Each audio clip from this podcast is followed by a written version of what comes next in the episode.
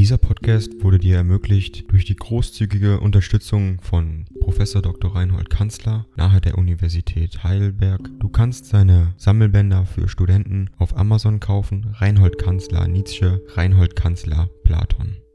Danke fürs Zuhören.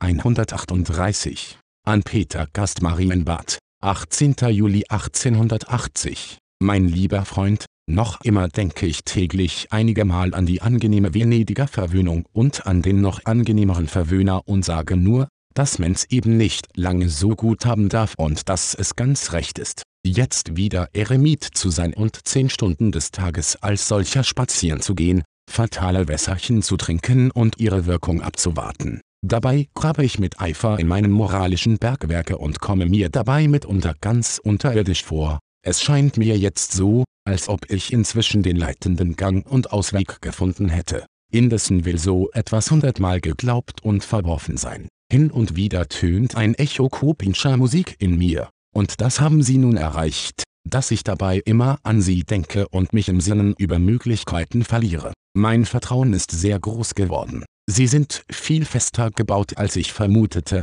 und abgesehen von dem schädlichen Einfluss, den gelegentlich Herr Nietzsche auf sie geübt hat, sind sie von allen Seiten gut bedingt.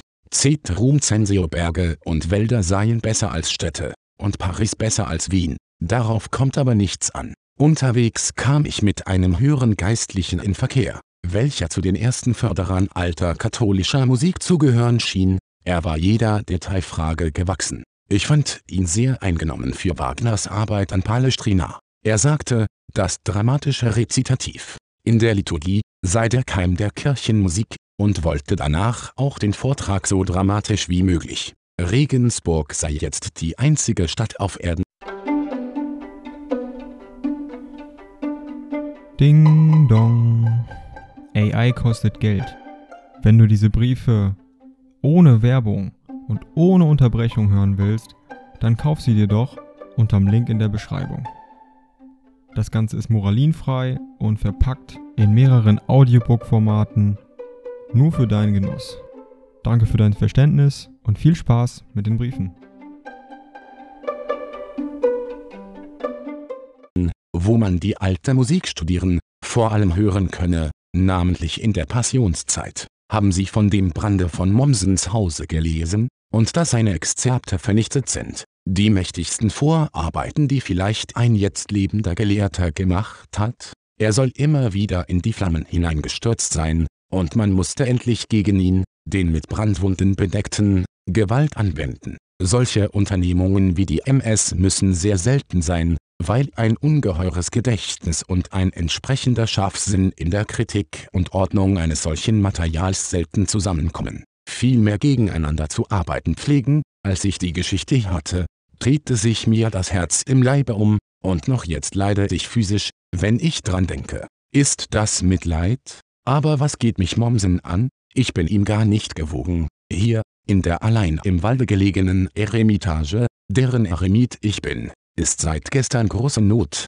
Ich weiß eigentlich nicht, was geschehen ist, aber der Schatten eines Verbrechens liegt auf dem Haus. Man hat etwas vergraben, andere haben es entdeckt, man hörte schrecklich jammern, Viele Gendarmen waren da, Haussuchung fand statt, und nachts hörte ich im Zimmer neben mir jemand schwer gequält seufzen, so dass mich der Schlaf floh. Auch schien in der tiefsten Nacht wieder im Walde gegraben zu werden, aber es fand eine Überraschung statt, und es gab wieder Tränen und Geschrei. Ein Beamter sagte mir, es sei eine Banknotengeschichte ich bin nicht neugierig genug, um so viel zu wissen, wie viel wahrscheinlich alle Welt um mich weiß. Genug, die Waldeinsamkeit ist unheimlich. Ich las eine Novelle von Merime, in der Henry Beiles Charakter geschildert sein soll. Die etrurische Vase, es wäre, falls dies wahr ist, jener Sankt Kleier. Das Ganze ist spöttisch, vornehm und tief schwermütig. Zuletzt eine Reflexion, man hört auf, sich selber recht zu lieben,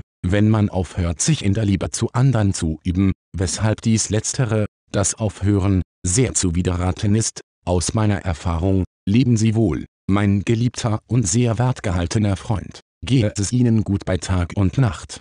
Trollig Ihr FN in Ihrem Verhalten zum Deserteur würde Schopenhauer einen Beweis für die Unveränderlichkeit des Charakters sehen, und Unrecht dabei haben, wie fast immer.